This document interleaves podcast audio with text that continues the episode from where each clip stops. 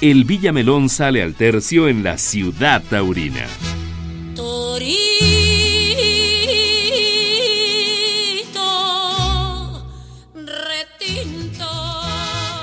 Se dio en Ciudad Taurina.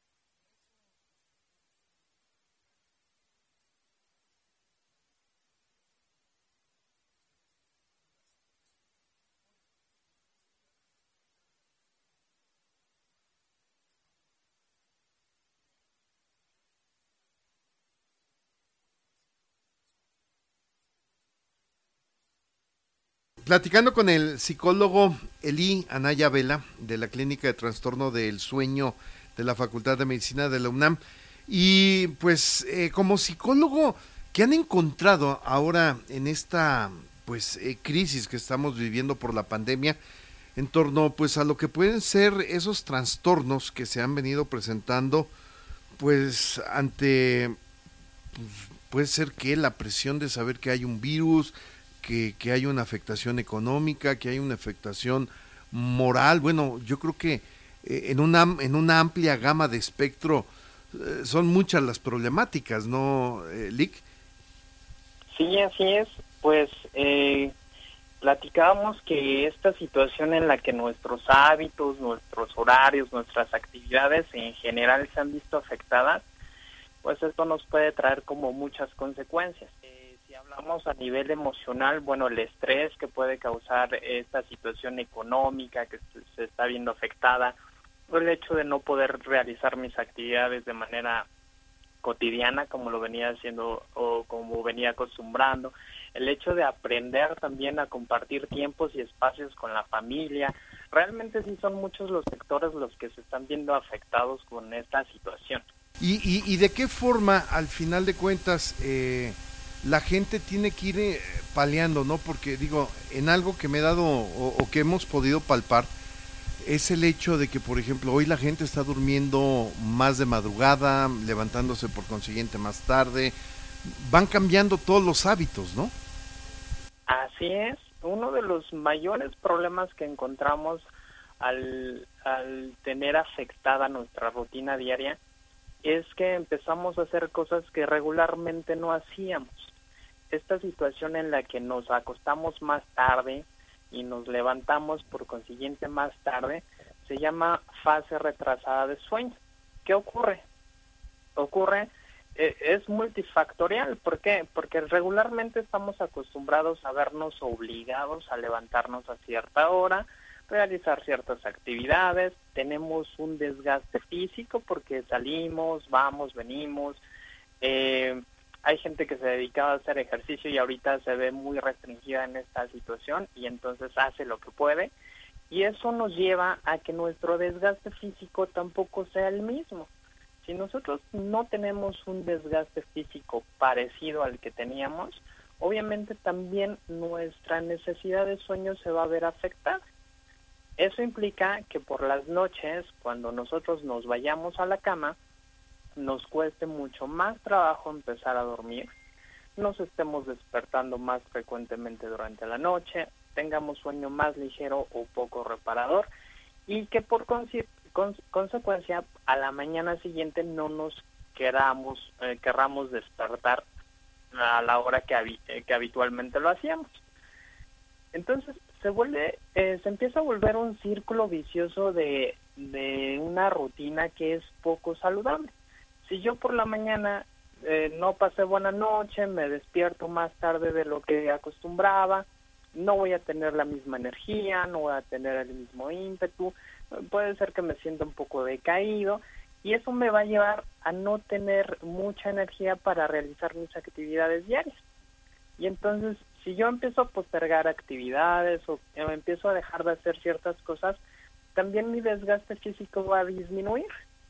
Y por consecuencia, a la noche siguiente tampoco voy a tener la misma necesidad de sueño o de dormir.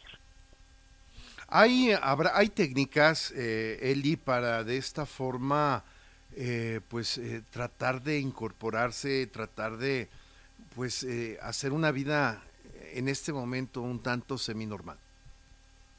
Claro, claro. Lo ideal es que nosotros pudiéramos eh, realizar una rutina diaria lo más apegado a lo que era nuestra rutina antes de, de tener que estar en casa. ¿Qué quiere decir? Um, por ejemplo, la cama solo es para dormir. No se vale estar viendo televisión, leer, escuchar música, este, incluso comer o hacer tarea en cama. No es lo ideal. Idealmente nuestro cuerpo y nuestro cerebro tiene que reconocer que la cama es solo un lugar para dormir y para descansar. Entonces, el mantener un horario de cama lo más estable posible, con el mismo número de horas todos los días, nos va a ayudar a que nuestro sueño se empiece a regular.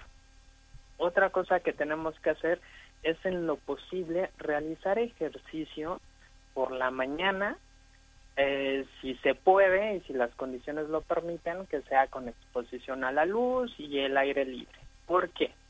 El ejercicio nos va a garantizar que nosotros tengamos ese desgaste físico que necesitamos para poder dormir mejor. Otra cosa en la que nos ayuda es que nos ayuda a liberar endorfinas, que nos hacen sentir bien nos bajan el estrés y entonces, aparte de eso, el ejercicio es un activador. Si nosotros lo hacemos por la mañana, nos va a dar la energía suficiente como para arrancar el día con una mejor actitud. Entonces, permanecer en cama, hacer ejercicio por, eh, por la mañana, el evitar tomar siestas. Regularmente, ¿qué pasa? Cuando nosotros nos sentimos mal o sentimos que no dormimos bien, nuestro sentido común nos dice, si no dormí bien, lo ideal es que te tomes una siesta. Pero eso es lo peor que podemos hacer. ¿Por qué?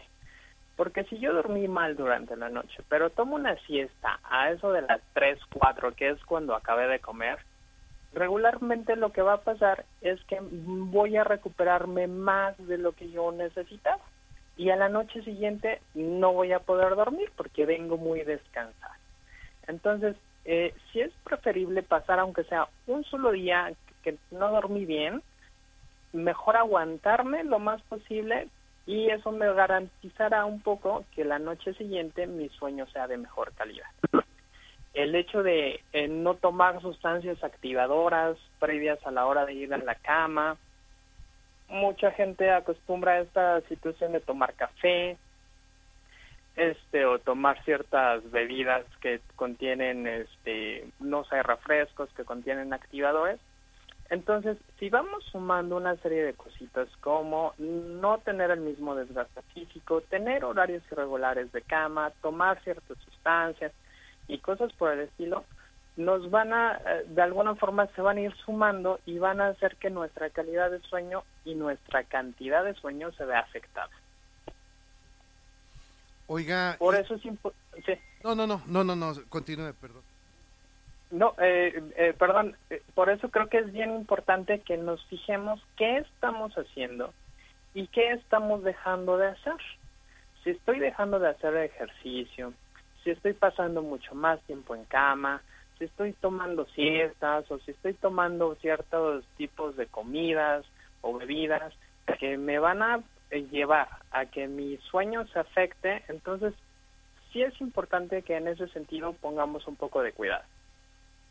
Oiga, ¿en qué momento, digamos, la gente tendría a lo mejor que recurrir a, pues ya a una ayuda profesional, a algo más sofisticado, para buscar entonces eh, restablecer lo que sería algo cotidiano y normal, ¿no? Porque al final ya usted me da eh, señales de alarma eh, de lo que pasa cuando no no es, no estamos en ese riel, ¿no? Claro, sí, no, este, el hecho de que nosotros no estemos durmiendo bien va a afectar todo nuestro desempeño diurno. El hecho de poder poner atención, concentración, la memoria se ve afectada, nuestra capacidad de reacción, eh, el hecho de sentirme fatigado, sin energía, un estado de ánimo bajo, todo esto se va a presentar si nuestro sueño no es de buena calidad y si no es eh, con buena cantidad de horas. Entonces, ¿qué debemos hacer? Todos somos distintos. Los libros plantean que si después de cierto tiempo eh, persiste esta situación de sueño, sería importante acudir, ¿sí? Pero todos somos distintos y entonces no todos tenemos la misma calidad de sueño ni cantidad. Hay gente que acude al especialista después de dos o tres años de, darse cuenta que no duerme bien. Y entonces hay gente que acude a los dos, cuatro cinco días de sentirse mal. Entonces sí es bien importante que nosotros individualmente podamos hacer una introspección y hacer consciente esta situación de, a ver, ¿hace cuánto que no me siento descansado? ¿Hace cuánto que no me siento con energía? ¿Hace cuánto que mi estado de ánimo este siento que ha decaído, ¿sí? Entonces, en ese sentido, sí sería importante acudir con un especialista antes de que hay gente que, en algún momento dice, no, es que ya ni recuerdo cuando me sentía tan bien como ahora, ¿no? Y entonces eso nos habla de que ha pasado mucho tiempo. Yo les diría que el momento adecuado es en el que ustedes sientan que eh, habilidades o sus capacidades se están viendo disminuidas por no estar durmiendo bien. Muchas veces le achacamos a otra cosa, que estuve enfermo, y se curaron y como siguen con esa eh, dinámica, se les pasa esta parte del sueño. Entonces, sí sería importante que después de ciertos días o noches que se han dado cuenta que no han dormido bien y que también su desempeño físico y mental ha disminuido, creo que sí es el momento adecuado para decir, necesito ayuda. Exacto. Oiga, ¿y de qué forma también hoy día, pues las famosas redes sociales, el propio celular o, canales que, que, tienen películas, también afecta, porque también ese, entiendo, se convierte en otro, digamos, distractor? Sí, sí, sí. Pasan aquí varias situaciones. Eh, eh, como usted bien decía, eh, el hecho de tener más distractores también son activadores. el hecho de, hay mucha gente que dice, bueno, empezó esta película y ahora la termino porque está muy buena, ¿no? o estamos en las redes sociales y, ah, bueno, voy a esperar el comentario, voy a, una cosa nos va llevando a otra, ¿no? Y entonces lo que esperábamos que fuera una sesión de 15 o 20 minutos se vuelve en una sesión de dos o tres horas.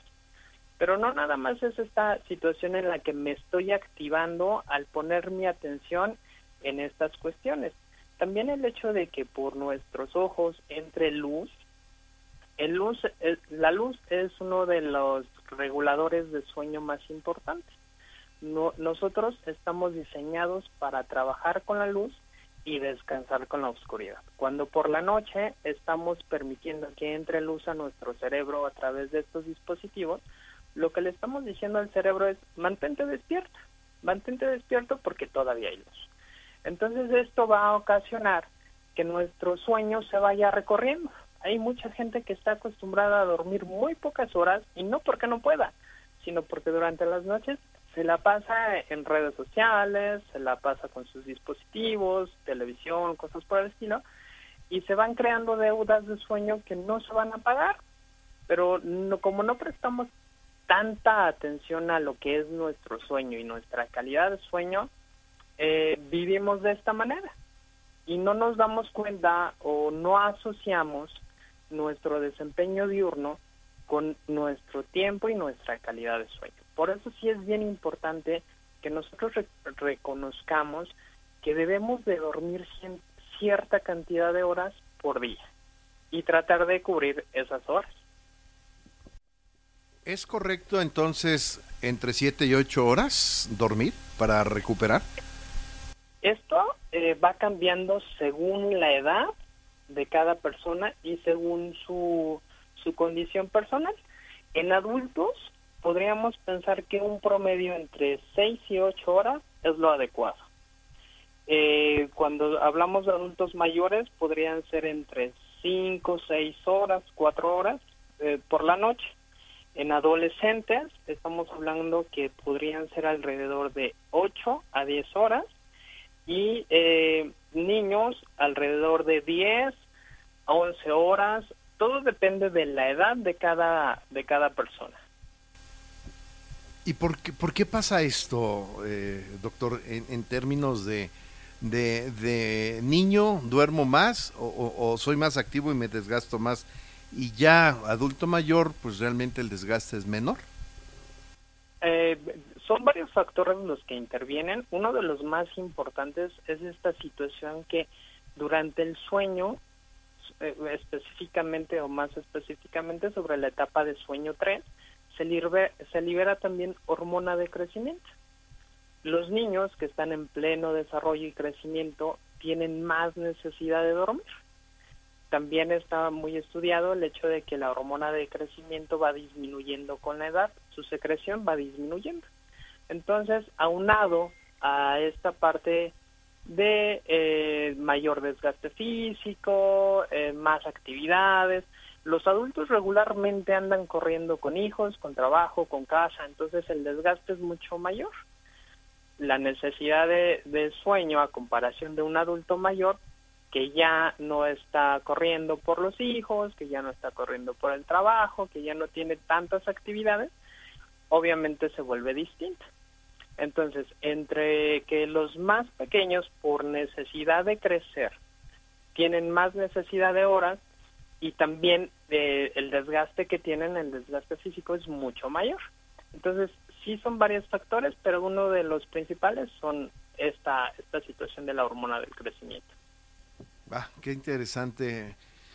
Pues Eli, yo creo que en este momento, digo, quien pudiera presentar de alguna forma eh, esta problemática, digo, pueden acudir con ustedes a la clínica eh, precisamente de eh, el trastorno, ¿no? Para, para poder regularizarse, ¿no?